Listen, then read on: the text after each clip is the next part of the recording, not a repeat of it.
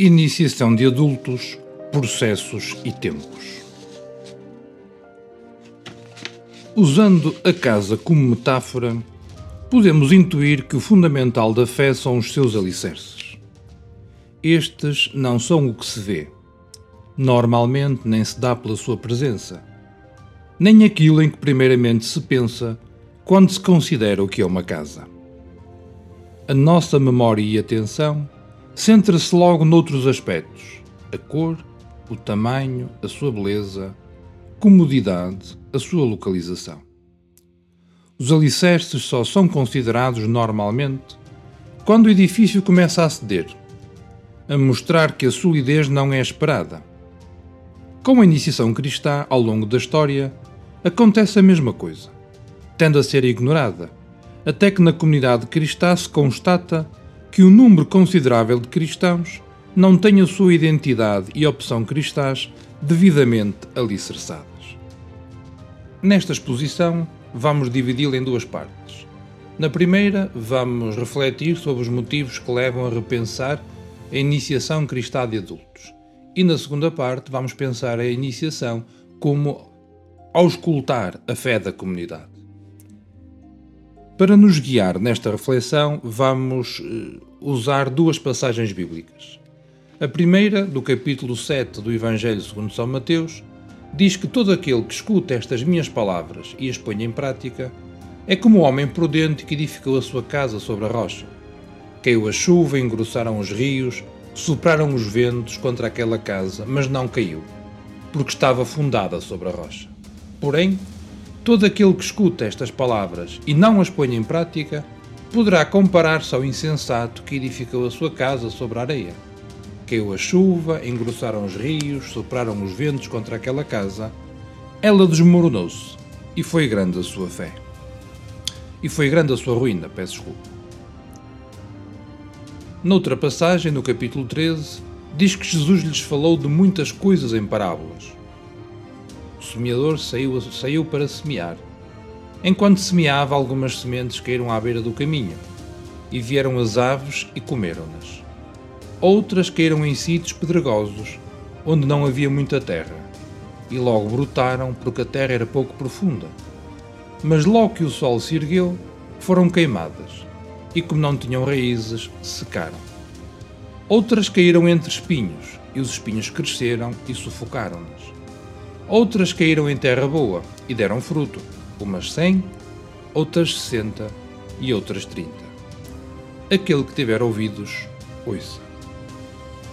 A produção teológica em torno do conceito de iniciação cristã de adultos emergiu graças a três fatores. Por um lado, a constatação de que o número daqueles que integram as comunidades cristãs está a diminuir e que muitos dos que, dos que frequentaram a catequese na infância e adolescência não foram, de facto, devidamente iniciados.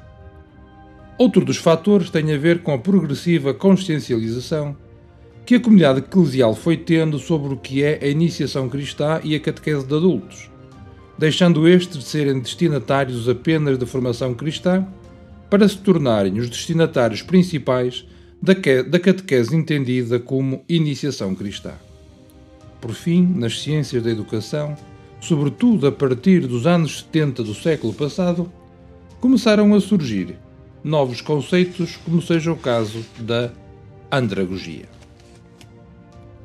A Igreja Europeia, com mais ou menos acuidade, vê-se diante de uma realidade plural, onde os membros das suas comunidades, algumas apenas se considerando para feitos estatísticos, tem alicerces com robustez variável, o que convida a uma proposta de fé cristã. Foi sugestivo que a obra Propor a Fé, onde se traduzem e compilam uma série de planos pastorais de distintas conferências episcopais, tenha como subtítulo, que reconhece o denominador comum de todos os textos, a frase do ir dado ao proposto. Constata-se então que na viragem do milénio, diminui o número daqueles que se podem considerar cristãos militantes. E estamos a lançar mão da terminologia usada por Alfredo Teixeira no relatório de 2012 sobre as, as identidades religiosas em Portugal, representações, valores e práticas. Que é aquele que, além de participar na Eucaristia semanalmente, o cristão militante, tem um compromisso paroquial ou pertence a um determinado movimento eclesial. À medida que o compromisso eclesial é menor, vai aumentando o número daqueles que têm pouca identificação com a instituição eclesial, a ponto de vermos aumentar, no âmbito católico, os denominados crentes sem religião. Em bom rigor, estes são os crentes que se foram progressivamente afastando do compromisso comunitário. Se mais não for, só este dado já nos permite ver que a edificação da fé dos membros das nossas comunidades nem sempre aconteceu sobre rocha firme. Podemos aqui considerar três públicos distintos no que a necessidade de uma iniciação cristã diz respeito: os cristãos rotineiros, os cristãos afastados e os não crentes. Por cristãos rotineiros, entendemos aqueles que participaram ocasionalmente na vida da comunidade cristã. Mantêm alguma sensibilidade religiosa, não têm dúvida em considerar-se cristãos, mas têm capacidade de dar razões da sua esperança. Foram à catequese em criança, celebraram sacramentalmente os grandes acontecimentos da sua vida, mas têm uma relação quase só social com a instituição cristã. E compreende-se que seja assim, porque a rocha sobre a qual edificaram a sua fé foi a rocha de uma sociedade denominada de cristã, de um cristianismo social. Mas não se pode, estamos em crer, dizer que estas pessoas estão afastadas da fé ou que não têm uma fé minimamente solidificada. É evidente que têm, só que nunca lhes foi dada a oportunidade para que a sua experiência de fé pudesse crescer e frutificar, ora 100, ora 60, ora 30 por um. O segundo grupo, o dos cristãos afastados, é muito similar ao, ao anterior só que o seu afastamento da comunidade eclesial foi consumado. Embora ainda se considerem cristãos, não praticam. Ou são os crentes sem religião que, por qualquer motivo, solicitam algum serviço à comunidade eclesial, porque lá no fundo há uma torcida que ainda fumega. No nosso contexto, o número considerável de pais que pedem a catequese para os seus filhos pode inscrever-se nesta categoria. Por fim, a iniciação cristã para os não crentes entende-se os diversos processos catecumenais existentes em algumas comunidades e noutras e nas nossas dioceses. A estes desafios, as comunidades foram respondendo com ofertas formativas diversas, que têm a característica de serem uma resposta sincera das comunidades aos desafios que tinham diante de si, de fazer com que voltem para a comunidade aqueles que por qualquer motivo se afastaram. Entre nós, é sugestiva a proposta de Vasco Gonçalves, que na sua pesquisa sobre a catequese de adultos, como modo de contribuir para a tarefa de repensar a pastoral da Igreja em Portugal, ele propõe que se aproveite a oportunidade de que os pais ainda inscrevem as crianças na catequese para lhes propor um modelo de catequese familiar, onde, além da criança, os pais entram também em processo de catequese, conjuntamente com os filhos. É denominada catequese familiar. Esta proposta tem a bondade de procurar restabelecer a tessitura eclesial, mas a sua concretização pode ainda estar muito focada no ritmo das crianças, logo mais afastada da sua especificidade iniciática. Também não é estranho a este ressurgimento do interesse sobre a iniciação que está, de adultos, a recuperação que o conceito de catequese teve nas últimas décadas. Há uns tempos, juntar as palavras catequese e adultos numa única afirmação seria motivo de pelo menos sorrisos, já que a catequese era vista como uma coisa para crianças, pois elas é que estavam em idade de aprender. Mas o acontecimento com o Concílio Ecumênico Vaticano II e a sua recepção nas diversas igrejas locais e os pronunciamentos da Conferência Episcopal Portuguesa, sobretudo a partir da Carta Pastoral sobre a Renovação da Igreja em Portugal, na fidelidade às orientações do Concílio e às exigências do nosso tempo, de 1984, onde já se lia ali e se defendia a importância da formação permanente, para que o crescimento da fé possa acompanhar o crescimento da idade e da experiência dos indivíduos, afirmando que a fé precisa de ser constantemente alimentada. Quando se falava em catequese de adultos, tinha-se em mente a educação permanente da fé. O Diretório Catequístico Geral de 1971 diz expressamente no nono parágrafo: O que precisa de ser renovado, estamos a citar, é a própria linguagem catequética, pois é uma renovação não apenas em relação à catequese das crianças, mas também na educação continuada de adultos na fé. Fim de citação. Repare-se que na altura se falava em catequese para crianças, já para os adultos havia a educação continuada. A iniciação cristã dos adultos era vista apenas como necessária para os não crentes, que desejavam abraçar a fé. Um pouco mais tarde, a exortação apostólica pós-sinodal Catequese e Tradende, quando afirma que todos precisam de ser catequizados, que todos são destinatários da catequese, refere que são imprescindíveis para uma paróquia pôr em prática uma catequese permanente, a participação direta e experimentada dos adultos, quer sejam eles os destinatários, quer os promotores das atividades catequéticas. Esta afirmação e em conjunto com a expressão da Evangelii Nunciandi, onde a catequese de estilo catecumenal, portanto de iniciação cristã, só será necessária para aqueles que, tocados pela graça, descobrem pouco a pouco o rosto de Cristo e experimentam a necessidade de a Ele se entregar. Evidencia que uma catequese de estilo iniciático, para quem já foi batizado, estava ainda longe de ser assumido. Torna-se claro num contexto onde predominava uma concepção de sociedade sociologicamente cristã, a catequese fosse pensada apenas para as crianças e, quando muito, para os adolescentes, ao passo que para os adultos a oferta era essencialmente de formação permanente, para avivar e ampliar a identificação com Cristo. Pressupunha-se que depois da catequese de infância já se tinha aderido a Jesus Cristo. Mas aquela convicção foi sendo progressivamente contrariada, vendo-se a necessidade de uma oferta catequética de inspiração catecumenal dirigida a todas as idades.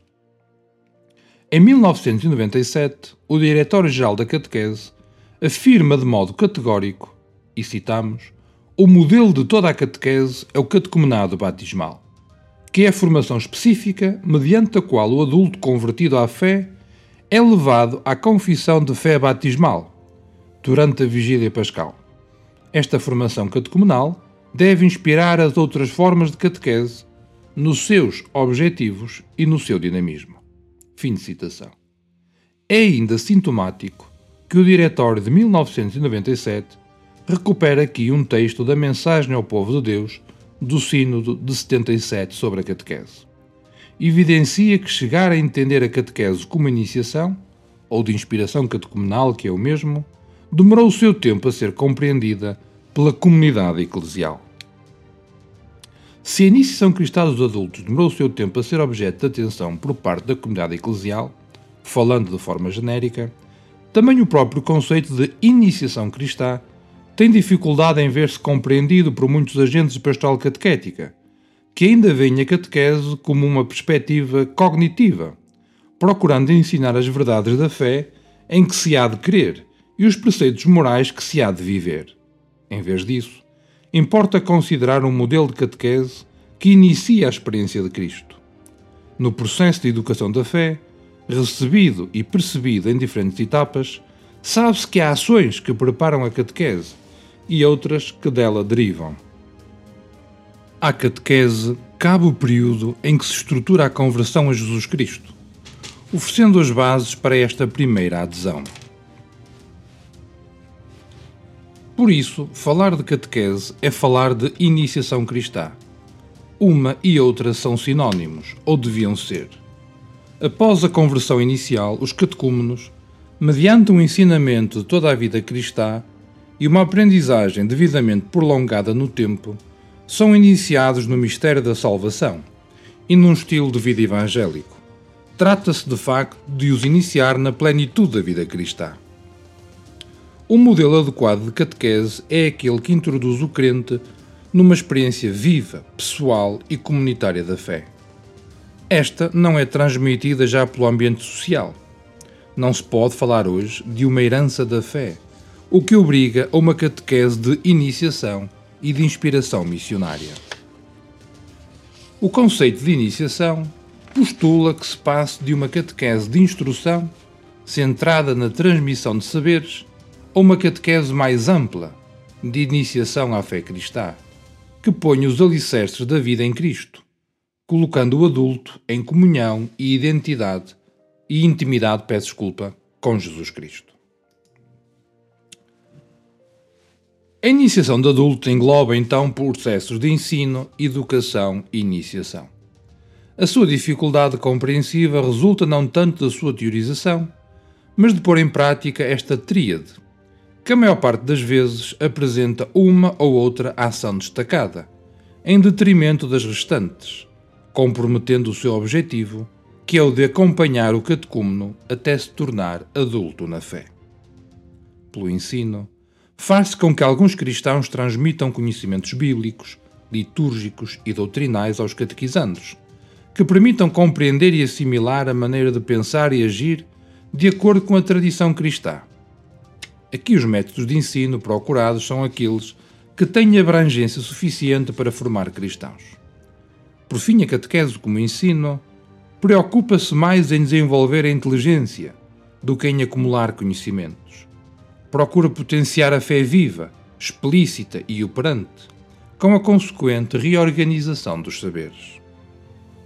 No que a educação diz respeito, esta entende-se como acompanhamento em ordem à aprendizagem de um saber viver e saber fazer especificamente cristãos.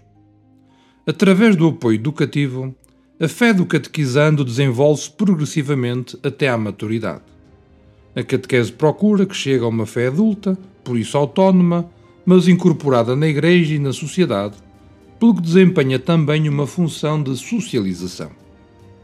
Por fim, a catequese como iniciação tem presente que é a comunidade quem inicia, que introduz e integra o catecúmeno. Aí os sacramentos e sacramentais são precedidos e percebidos como cerimónias rituais que introduzem o convertido no mistério pascal, através de sucessivas etapas. Ao integrar progressivamente na comunidade eclesial, insere nas celebrações litúrgicas e, mais profundamente, na tradição cristã. A catequese de iniciação, sendo orgânica e sistemática, não se reduz ao meramente circunstancial ou ocasional. Sendo formação para a vida cristã, supera, incluindo, o mero ensino. E sendo essencial, visa aquilo que é comum para o cristão, sem entrar em questões disputadas, nem se transformar em pesquisa teológica. Enfim, sendo iniciação, incorpora na comunidade que vive, celebra e testemunha a fé. Realiza, portanto, ao mesmo tempo tarefas de iniciação, de educação e de instrução. Esta riqueza, inerente ao catecumenado de adultos, não batizados, deve inspirar as demais formas da catequese. Assumindo a riqueza da experiência da Igreja Apostólica dos Padres, vemos a iniciação cristã como uma preparação progressiva para celebrar, viver o mistério de Deus e esta preparação assume o estilo de caminho. Na realidade, existe uma noção patrística de iniciação, que consiste num rito sacramental de passagem dos catecúmenos a fiéis. Mais precisamente, um rito no qual se descobrem as realidades da fé. A noção de iniciação é assim próxima à de iluminação, na medida em que existe nos padres um tipo de iniciação esta caracteriza-se pela conjugação elevada ao máximo entre o rito e a experiência de uma descoberta da fé. Em vez de ser o termo do caminho, a iniciação introduz os fiéis na fé, a intenção para a visão. Os sacramentos iniciam na medida em que introduzem o ser humano, pela iluminação da graça, no reino que há de vir. É significativo que o ritual de iniciação cristã de adultos afirma que no, no final do processo de iniciação, a comunidade, juntamente com os neófitos, aprofunda mais o mistério pascal e procura traduzi-lo cada vez mais na vida pela meditação do Evangelho, pela participação na Eucaristia e pelo exercício da caridade. É este o último tempo da iniciação, isto é, o tempo da mistagogia dos neófitos. Por último, o catecumenado, ou tempo de iniciação cristã, é um tempo através do qual o catecúmeno percorre um caminho de conversão a Jesus Cristo. Esta conversão há de levar a que a pessoa se entregue livre e totalmente a Deus, que se converta não só a inteligência, mas também a vontade e os sentimentos. Postula-se a conversão integral, como integral deve ser a compreensão da pastoral eclesial, continuadora da missão de Cristo Bom Pastor. Este, compreendido na sua tríplice dimensão de sacerdote, profeta e rei. A pastoral é, assim, a ação da Igreja que procura promover a comunhão de cada pessoa com Deus e dos humanos entre si.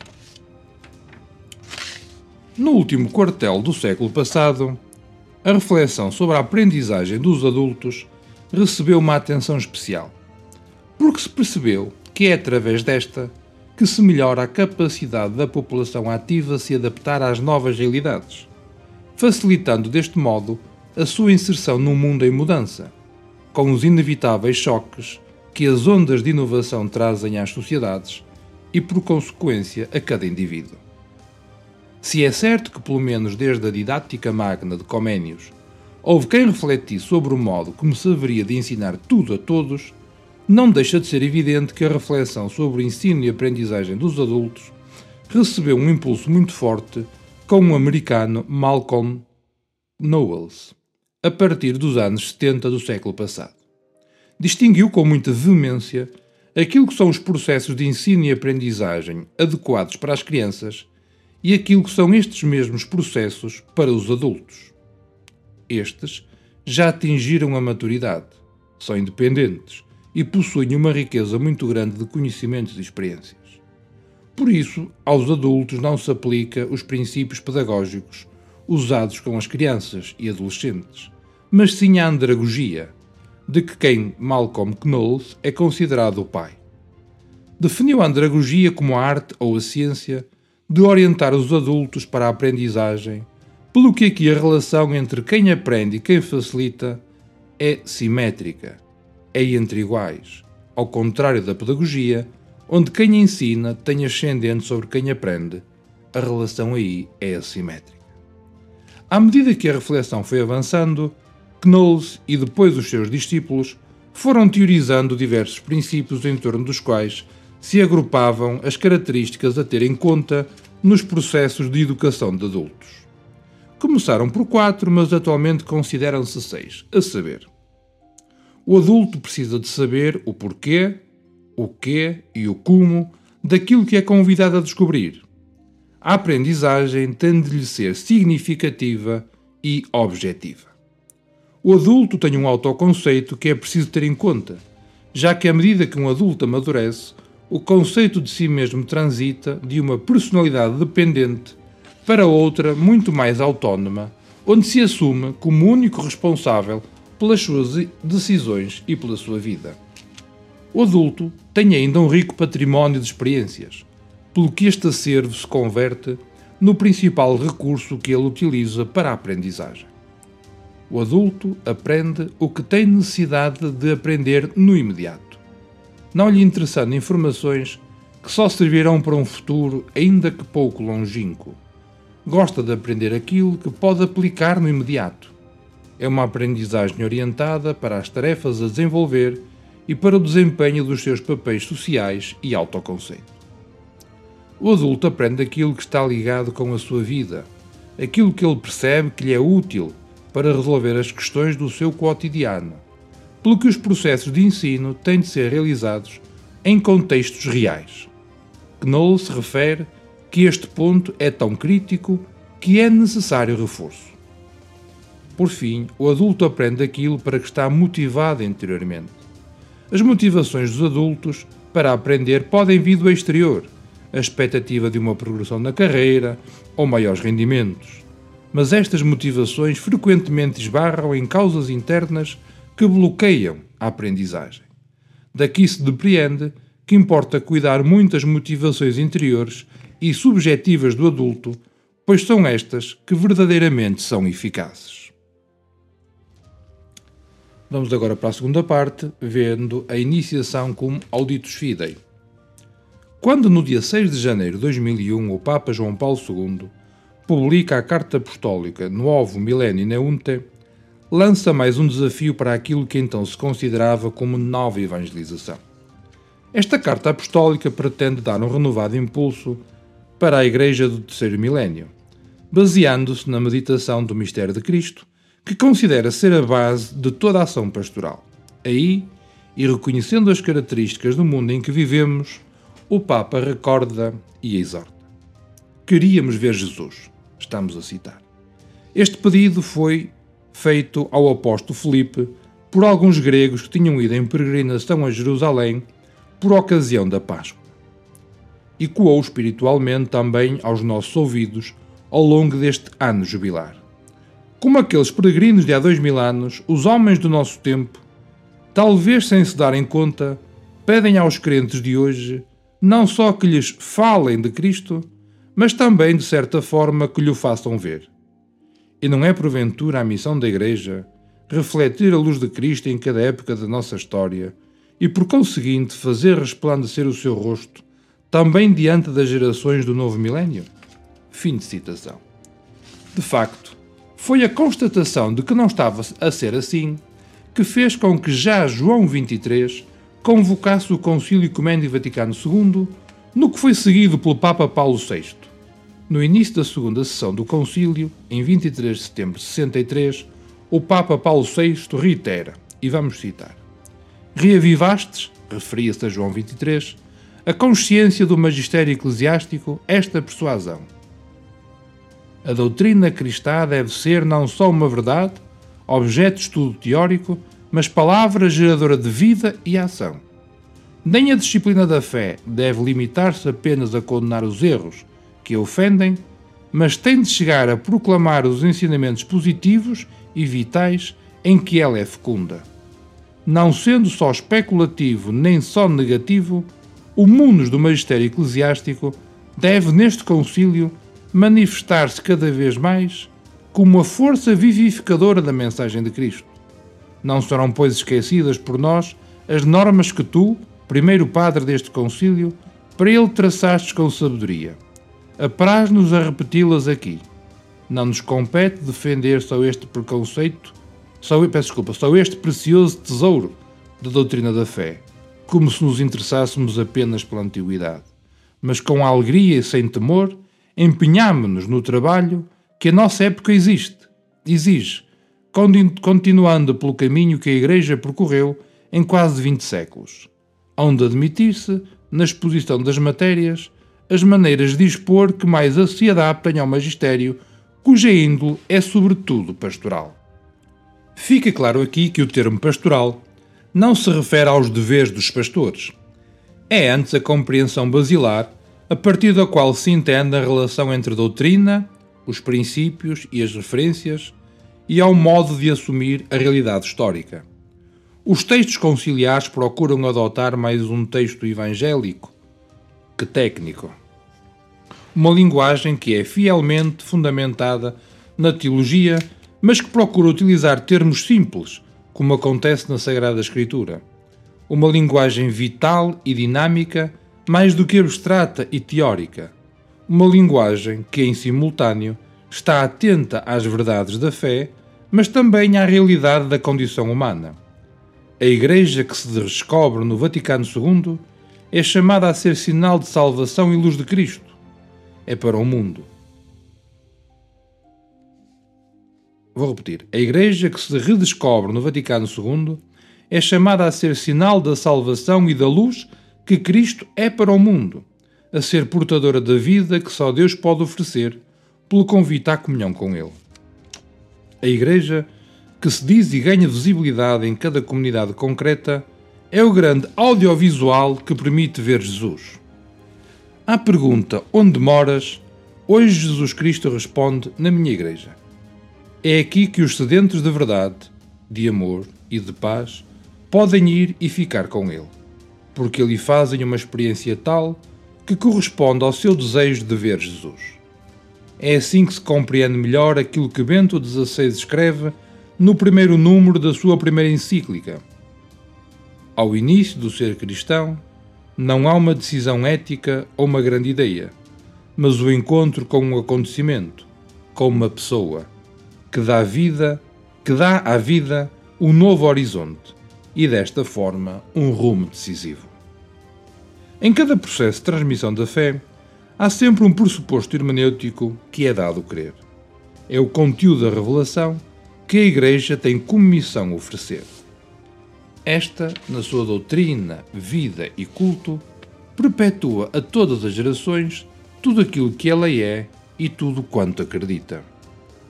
A Igreja educa na fé pela sua vida, pelo seu agir, oferece ao mundo a possibilidade de ver Deus, de ouvir a sua revelação. Esta ação da Igreja afeta cada sujeito na sua subjetividade livre, que para aderir à fé precisa de fazer um caminho interior, deixar-se iluminar interiormente com o auxílio de um caminho exterior, que é o depósito da fé, guardado e transmitido pela Igreja. E aqui chegamos ao que considero ser o grande desafio da iniciação cristã dos adultos.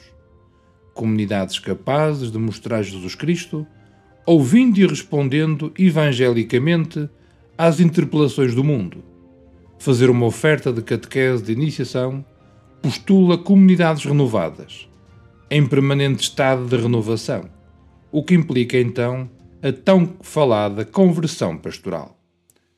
Escreve-nos o Papa Francisco a reforma das estruturas que a conversão pastoral exige só se pode entender neste sentido: fazer com que todas elas se tornem mais missionárias, que a pastoral ordinária em todas as suas instâncias seja mais comunicativa e aberta, que coloque os agentes pastorais em atitude constante de saída e assim favoreça a resposta positiva a todos aqueles a quem Jesus oferece a sua amizade. Se a proposta da fé se faz através da transmissão do conteúdo da revelação, a sua forma constitutiva é o testemunho da fé dos apóstolos e das comunidades. O conteúdo e a forma devem corresponder-se reciprocamente, ou melhor, devem tendencialmente corresponder-se, pois a forma vai se aperfeiçoando na medida em que o conteúdo dá respostas sempre novas às interpelações dos sinais dos tempos. É esta, a nossa ver, a forma como as comunidades cristãs se podem tornar cada vez mais iniciadoras. O conceito de depósito da fé não se refere, por isso, a uma repetição mecânica de afirmações fixas e inalteráveis da fé, no sentido de uma concepção da revelação baseada na teoria da informação, como se houvesse, por um lado, o emissor e por outro, os ouvintes e onde o processo termina quando a mensagem chega aos ouvintes. A transmissão da fé tem mais espessura. Implica que quem recebe se torne ele próprio um transmissor. É por isso que o processo de comunicação vence apenas o espaço, ao passo que os de transmissão vencem o tempo. Mas importa também recordar que os cristãos e as comunidades cristãs tornam-se testemunhas quando, estamos a citar, através das suas ações, palavras e modos de ser, é outro que aparece e se comunica. Pode afirmar-se então que o testemunho é o meio pelo qual a verdade do amor de Deus alcança o homem na história, convidando-o a acolher livremente esta novidade radical. Pelo que a Igreja, como sacramento, não é compreensível só na individualidade dos seus membros, mas e sobretudo enquanto ela é a comunidade formada segundo o amor comunitário de Deus. Assim, a Igreja não pode ser sacramento por virtude, por virtude própria, mas como sacramento significa sempre algo que a transcende e que lhe é presente. A Igreja é sacramento à imagem de Cristo. Pelo testemunho, manifesta o amor salvífico de Deus presente em Cristo. A condição da Igreja ser sacramento afirma-se, pois, como uma missão e testemunho do sacramento redentor de Deus manifestado em Jesus Cristo. Mas voltemos à mensagem ao povo de Deus do sino de 77. Ela diz sobre a catequese, entendida-se como processo de iniciação, que é palavra, memória e testemunho. É palavra, porque procura que Cristo, através da sua Igreja, fale em cada catecúmeno, faça ressoar no mais íntimo de si a mensagem cristã, que é a pessoa de Jesus Cristo, à qual se acede pela revelação. É memória, porque a comunidade eclesial sabe que a sua ação só faz sentido na medida em que as suas ações e palavras manifestam a ação de Deus e unem a Deus. Aqui, fazer memória não é voltar-se para o passado, é tornar presente que justamente diz no hoje o sentido desse passado. Na medida em que faz memória, confessa que o passado não é simplesmente passado, morto. Um fazer memória é sempre um gesto presente que cristaliza uma existência pessoal e comunitariamente, onde as coordenadas escapam ao desenrolar linear da simples temporalidade. Por isso, não há iniciação à fé sem uma estreita ligação com toda a ação litúrgica e sacramental da Igreja. Aqui, e de forma mais densa na Eucaristia, está contido todo o mistério da fé. Por fim, é também testemunho. É através dele que cada pessoa pode aprender a ser cristão, vendo na ação da comunidade, constituída por homens e mulheres que vivem hoje da sua fé, a realização da história da salvação no aqui e agora. Na medida em que quer seguir Cristo, o catecúmeno vai assumindo o compromisso cristão, aprendendo a viver no seguimento de Cristo, sobretudo pela assunção da nova lei do amor. O testemunho educa ainda na medida em que integra na comunidade dos discípulos de Cristo e, em simultâneo, implica estar no mundo de maneira distinta ao estilo de Jesus Cristo. Cada comunidade cristã é então chamada a proporcionar as dinâmicas temporais e espaciais onde, por entre as linhas que tecem esta forma de estar no mundo, o apelo divino encontrará um lugar real e bem disposto onde ressoar. Um sujeito capaz de o pressentir afetivamente, de o discernir com inteligência, de lhe responder livremente, precisamente enquanto se reconhece digno de confiança. Finalmente, de confiar e de se confiar, de assentir e de se empenhar, isto é, de avançar a própria existência como penhor garantia dessa decisão livre. Por outras palavras, de crer. Pelo testemunho das comunidades, pode conhecer-se o testemunho de que Jesus dá do Pai, e o Pai dá testemunho de Jesus através das obras que lhe permite realizar. Jesus Cristo, por sua vez, revela o Espírito Santo. O Espírito Santo possibilita o testemunho interior nos fiéis, que se convertem com toda a sua vida em garantia daquilo que transmitem. É a coerência do testemunho, ainda que aquilo que transmitem não possa ser empiricamente comprovado. O testemunho eclesial transita da vivência comunitária da fé para a profissão da fé. Neste sentido, o testemunho prolonga-se na vida da Igreja, nos sacramentos, na ação interior do Espírito Santo, que comunica certeza àquilo em que se acreditou, para que se possa testemunhar com autoridade a autoridade será tanto maior quanto maior for a acomodação da própria vida a Jesus Cristo, objeto do testemunho eclesial e cristão. Por isso, o paradigma relacional do testemunho de fé é a comunidade apostólica, com a comunhão fraterna e os vínculos de amizade no Senhor. O compromisso comunitário no mundo implica a assunção de um modo implica a assunção que o mundo e a história são lugares onde Deus continua a manifestar a sua presença. O tema Sinais dos Tempos nasce teologicamente da atenção constante que o Evangelho tem para com a história. A expressão já é antiga e lembra a necessidade que o crente tem de prescrutar continuamente o mundo envolvente para compreender e aí ver a incisão da força reveladora do Evangelho. Quando nos Evangelhos se usa a expressão, é no contexto em que os interlocutores de Jesus queriam ver um sinal que prova a divindade de Jesus Cristo. Na narrativa evangélica, vemos, por um lado, que com uma explicação meteorológica se vê o sem sentido da existência que os fariseus e os saduceus fizeram a Jesus, bem como, por outro lado, a sua incapacidade para reconhecerem nele o Messias. O convite à perspicácia consiste na capacidade de acolher a realidade em profundidade e ver nela o essencial. mas deve-se à ação profética de João 23 a redescoberta do valor, do valor e significado desta categoria para a vida da Igreja e para a reflexão teológica. O sentido originário dos versículos de Mateus foi usado diversas vezes por aquele Papa, com o objetivo de provocar os cristãos para saberem olhar para as mudanças do mundo contemporâneo, para poderem anunciar de novo o Evangelho de Jesus Cristo, de modo que este possa ser compreendido. A Igreja, embora se perceba de origem divina, vive no mundo dos humanos, é com todos eles irmanada. Trata-se de pôr em contacto com as energias vivificadoras e perenes do Evangelho o mundo moderno. Mundo que se exalta pelas suas conquistas no campo da técnica e da ciência, mas carrega também as consequências de uma ordem temporal que alguns quiseram reorganizar, prescindindo de Deus contra vozes mais cinzentas, João 23 propõe o otimismo evangélico para saber corresponder aos momentos de crise da Igreja e da sociedade, com uma renovada força espiritual que fosse capaz de reconhecer as potencialidades presentes nos homens de boa vontade e a constante ação do Espírito Santo.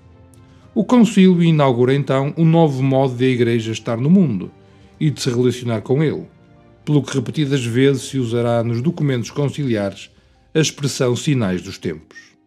Até que na Gaudium et Spes acaba por ter a sua expressão mais acabada, dando lugar a uma das formulações mais originais e a que mais implicações tem no, tempo que nos, no tema que nos ocupa. Desde a sua origem, a expressão Sinais dos Tempos tem como objetivo caracterizar o diálogo da Igreja com o mundo, vendo o modo como ela pode aportar a luz de Cristo para as realidades do mundo. Por sua vez, a Gaudium et Spes explica que, para levar a cabo esta missão, é dever da Igreja investigar a todo momento os sinais dos tempos interpretá-los à luz do Evangelho, para que assim possa responder de modo adaptado a cada geração às eternas perguntas dos homens acerca do sentido da vida presente e da futura e da relação entre ambas. É por isso necessário conhecer e compreender o mundo em que vivemos, as suas esperanças e aspirações e o seu caráter tantas vezes dramático. O significado da expressão sinais dos tempos não é unívoco. Se na Escritura a expressão remete para a pessoa de Jesus Cristo, sinal da presença e concretização do Reino de Deus, nos textos do Magistério assume também a leitura de tempo favorável, quer dizer tempo favorável para dizer e experimentar a possibilidade de Deus. Observamos então que o, que o concílio parte de uma perspectiva interna da comunidade cristã, através da qual os crentes são exortados ao compromisso pela unidade, para depois reconhecerem os sinais externos que provocam a Igreja em duas vertentes. A primeira, no âmbito da liberdade religiosa, e a segunda no reconhecimento dos diversos saberes para poder anunciar o Evangelho de modo compreensível. Embora a expressão sinais dos tempos remonte já a Jesus Cristo, no Vaticano II assume um redobrado significado, o que permite inferir alguns princípios teológicos básicos a ter bem presente se desejamos integrar a se desejamos comunidades capazes de realizar processos iniciáticos. A primeira alteração que se verifica é no âmbito da linguagem. A comunidade cristã percebe-se como serva da palavra, que foi confiada e que ela guarda, com o encargo de ser dela a sua mediadora na história. Mas a Igreja sabe que busca sempre a verdade e dispõe-se a acompanhar todos aqueles que querem conhecer a vontade de Deus, para bem da humanidade. A Igreja oferece o seu específico, a experiência da fé, consciente de que a ação do Espírito Santo que a guia age também fora dos seus limites institucionais. Para cumprir a missão confiada por Jesus Cristo à Igreja, esta deixa-se ajudar pelos homens e mulheres de boa vontade para ser capaz de ler atentamente os fenómenos humanos e as tensões que se vêm a criar na história. A Igreja percebe-se pobre e despretensiosa e percebe que a riqueza está na solidariedade com todos, procurando um compromisso o mais alargado possível tendencialmente universal. A Igreja deixa-se apresentar como mestra porque um só é o Mestre. A Igreja redescobre com coragem o novo modo de se posicionar na relação com as culturas e as sociedades. A redescoberta da categoria Sinais dos Tempos leva a que a Igreja se oriente para uma interpelação mais universal e global da mensagem salvífica, pois procura fazer propostas que vão de encontro àqueles que são as grandes aspirações humanas, que são património comum de toda a humanidade. Os sinais dos tempos, diz-nos Rino Fisichella, são eventos históricos que criam consenso universal, através dos quais o crente é confirmado na verificação do inalterado agir dramático de Deus na história e o não crente é orientado para identificar opções sempre mais verdadeiras, coerentes e fundamentais a favor de uma promoção global da humanidade. A Igreja exerce a sua função profética na medida em que se empenha na leitura dos sinais dos tempos. O discernimento dos sinais dos tempos é também o lugar onde se estabelece o diálogo entre crentes e os não crentes. Por crente, entende-se todo aquele que está inserido na comunidade cristã e que por isso é, é chamado a ler os sinais dos tempos à luz da palavra de Deus e a ver neles uma presença peculiar do Criador. O crente, pela força da fé, será levado a identificar cada sinal com as diversas manifestações do amor trinitário de Deus, revelado em Cristo. Contudo, no levantamento e na identificação dos sinais, ele será chamado a percorrer o mesmo caminho que o não crente e deverá acompanhá-lo até ao fim, sendo ainda chamado a dar um passo ulterior, que o levará à interpretação cristológica e eclesial desse mesmo sinal. Por seu turno, para o não crente, os sinais dos tempos poderão exprimir as tensões e as aspirações de todas as pessoas na linha de uma forma de vida mais humana. Mas se os sinais devem criar consenso, isso não significa que capacitem também os não crentes para o compromisso coerente para que a única verdade sobre o homem e sobre a criação possa finalmente ser observada plenamente. O não crente, ao agir em conjunto com o crente, pode ser provocado a uma pergunta ulterior que poderá desaguar na questão sobre Deus e sobre a opção da fé cristã. Por fim, sobre a interpretação dos sinais dos tempos, é importante escutarmos o ensinamento de Paulo VI. Diz ele: é às comunidades cristãs que cabe analisar com objetividade a situação própria do seu país e procurar iluminá-la com a luz das palavras inalteráveis do Evangelho. A elas cumpre aurir princípios de reflexão, normas para julgar e diretrizes para a ação. De forma sintética, este texto ensina os princípios fundamentais que determinam o modo de se posicionar diante dos sinais dos tempos identificação, leitura, interpretação e julgamento, mas no interior de uma comunidade, de acordo com as capacidades de cada um e que caminha juntamente com toda a humanidade. Cabe à comunidade cristã identificar os sinais dos tempos, mas também identificar os contrassinais, que, mercê da fragilidade e do pecado humanos, também coexistem na comunidade cristã e no mundo e que retardam a ação de Jesus Cristo. A atenção aos sinais dos tempos é uma tarefa irrenunciável pela Igreja, o que implica a responsabilidade de cada crente. Com eles, torna-se mais imediata a redescoberta do que de bom, belo e verdadeiro está presente na história e no mundo que habitamos. Para os crentes, tem ainda um significado mais profundo. Eles consciencializam para a presença de Deus que continua a habitar no mundo e a peregrinar com a humanidade. A iniciação cristã dos adultos deve considerá-los como tal, deixando para trás séculos de tradição catequética quase exclusivamente infantil. Para isso, implica não só ignorar os desenvolvimentos do estudo da andragogia e integrá-los nos processos iniciáticos dos adultos. Importa considerar também que a cultura contemporânea é o reflexo e expressão de um mundo adulto, e de um pensamento que afirma com firmeza a racionalidade e a autonomia do individual. Por fim, a iniciação cristã tem como objetivo levar alguém a prescrutar este mistério em todas as suas dimensões, diz-nos a Catechesia Tradende. Quer dizer, é procurar desvendar na pessoa de Jesus Cristo todo o desígnio eterno de Deus, que nela se realiza, e procurar compreender o significado dos gestos e das palavras de Cristo e dos sinais por ele realizados, pois eles ocultam e revelam ao mesmo tempo o seu mistério.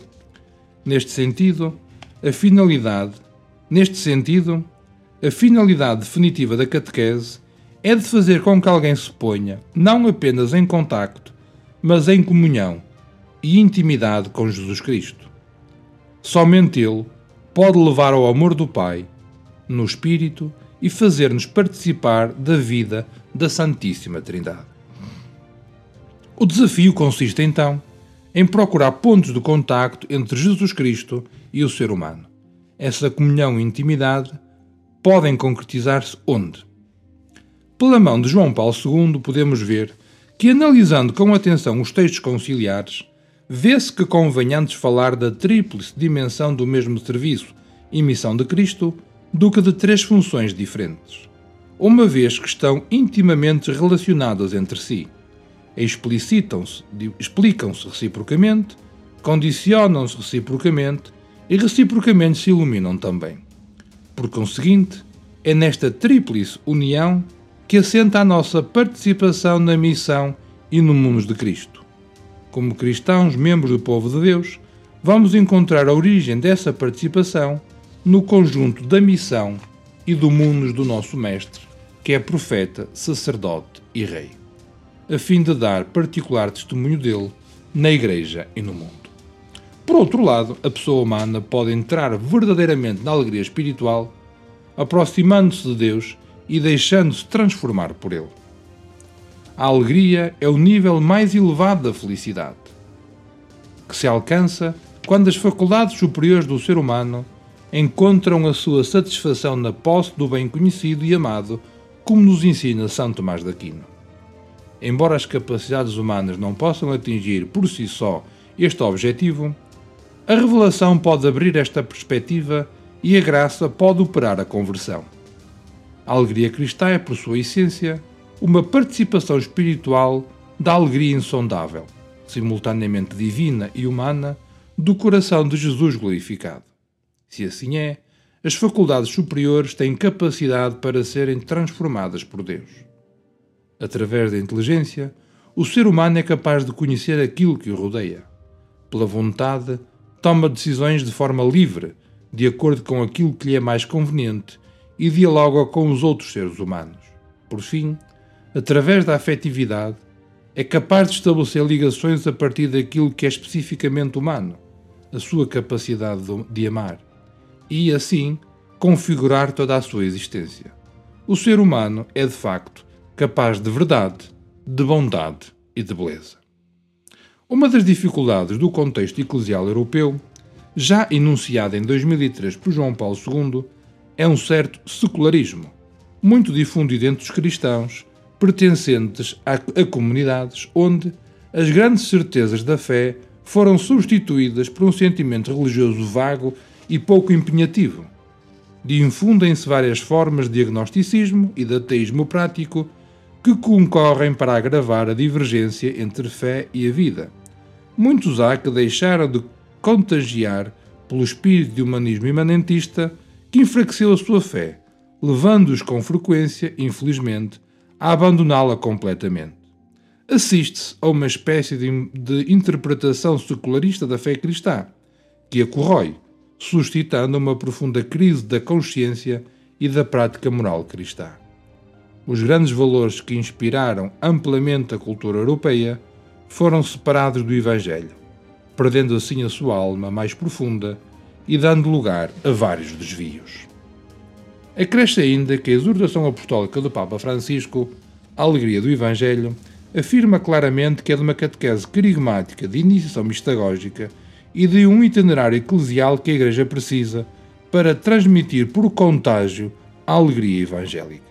Diz ele.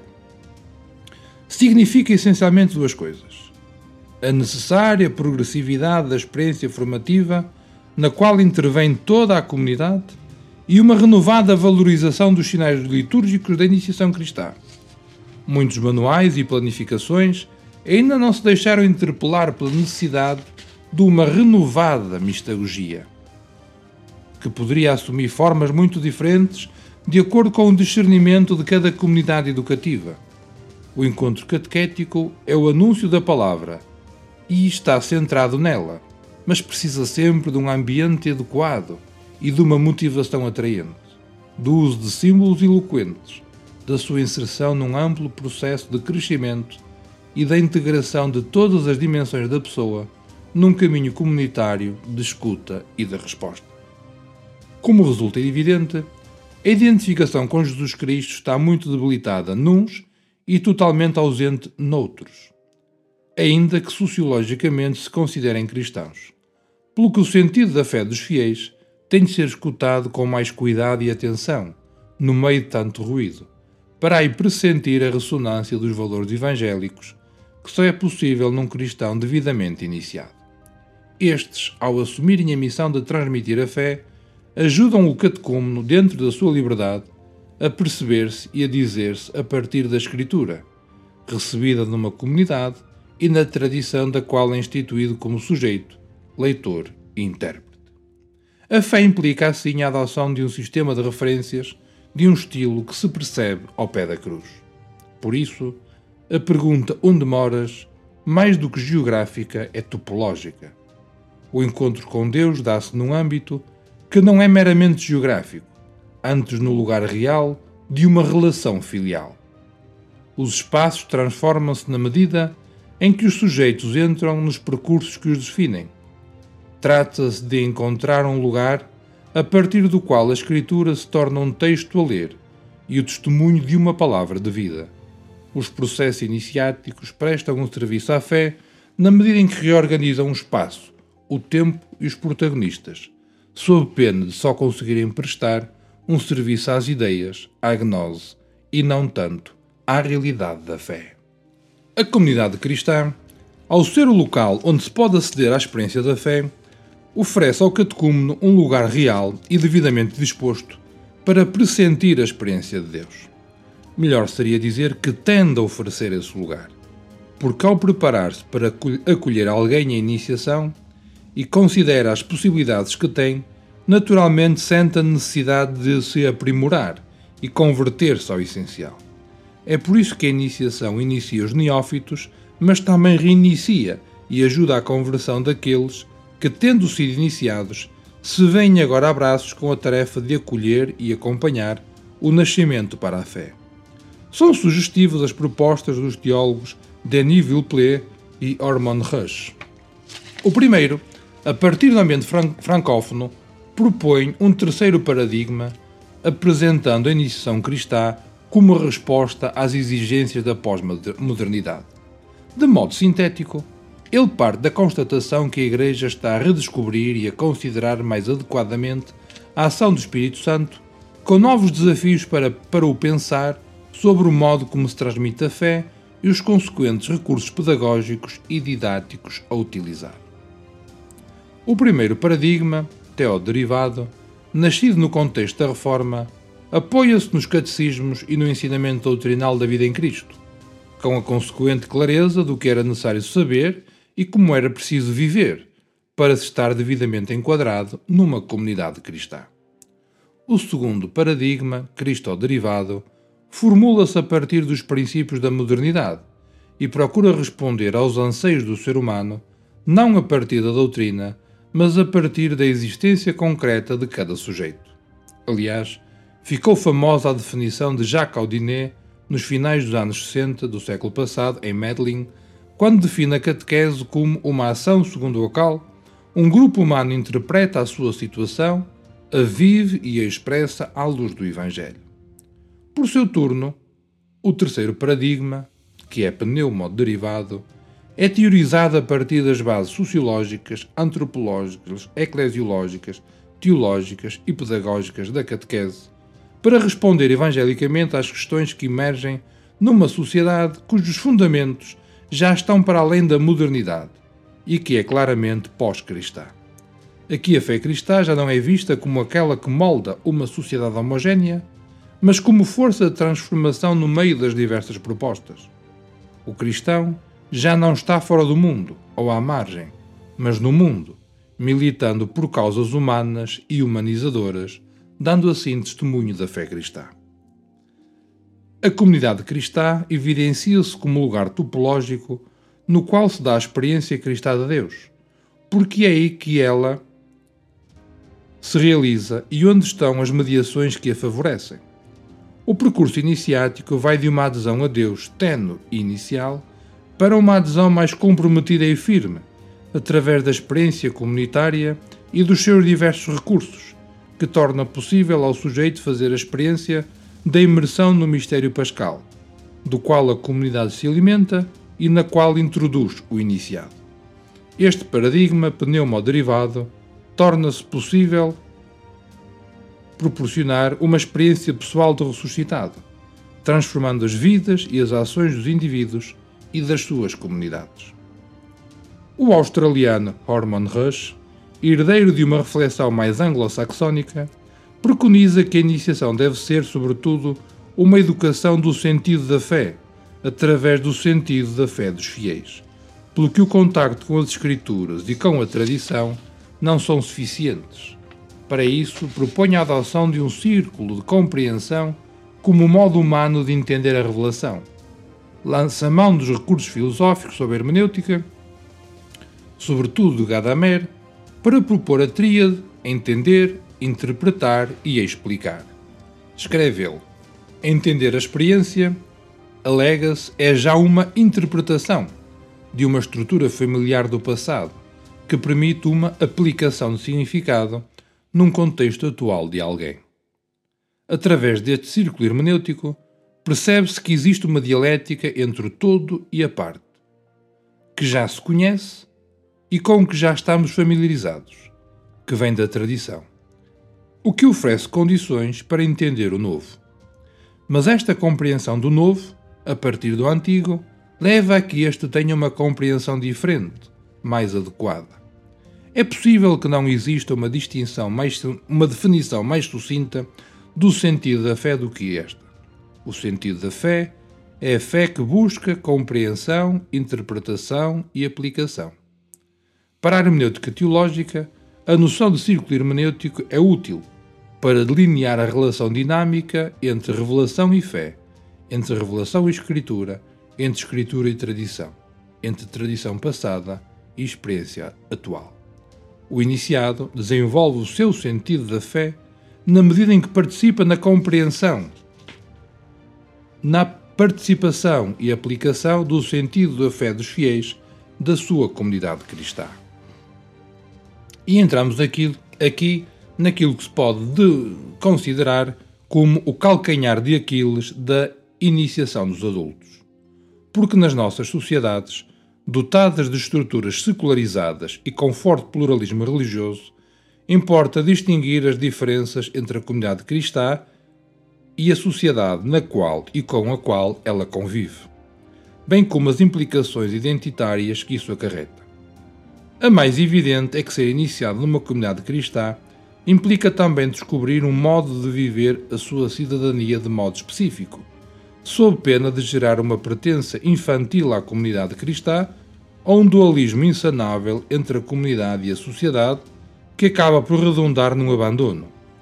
Em termos antropológicos, a experiência iniciática, como rito de passagem, é sempre e em simultâneo a experiência de passar do não ser ao ser, despedindo-se do velho e aderindo ao novo, morrendo e ressuscitando experimenta-se esta descontinuidade humana, vivendo-a através dos ritos de passagem, pelo que estes apresentam uma dose de dramaticidade, pois em todos está a passagem mais crucial e decisiva numa ordem inversa à ordem biológica.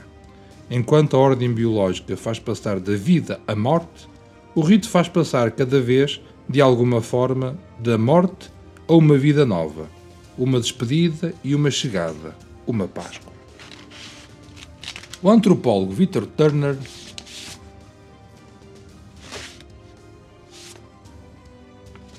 dividiu o processo de iniciação em três fases: pré-liminaridade, liminaridade e pós-liminaridade. A pré-liminaridade, com rituais de despedida, a liminaridade, que é um tempo suspenso de transição, com uma forte experiência de comunitas, de banda de comunidade, com treinos e provações radicais e, por fim, a pós-liminaridade, com rituais de agregação. Entende-se por liminaridade a condição transitória na qual os indivíduos se encontram destituídos das suas posições sociais anteriores, ocupando um entrelugar indefinido no qual não é possível categorizá-los plenamente.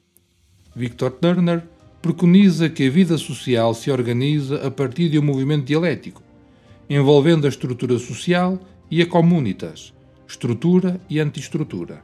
Esta relação é alimentada por práticas rituais. Também o ritual Nição Cristã divide o catecumenado em três degraus ou passos, que por sua vez conduzem a tempos distintos e para os percorrer é necessária a superação de certas provas.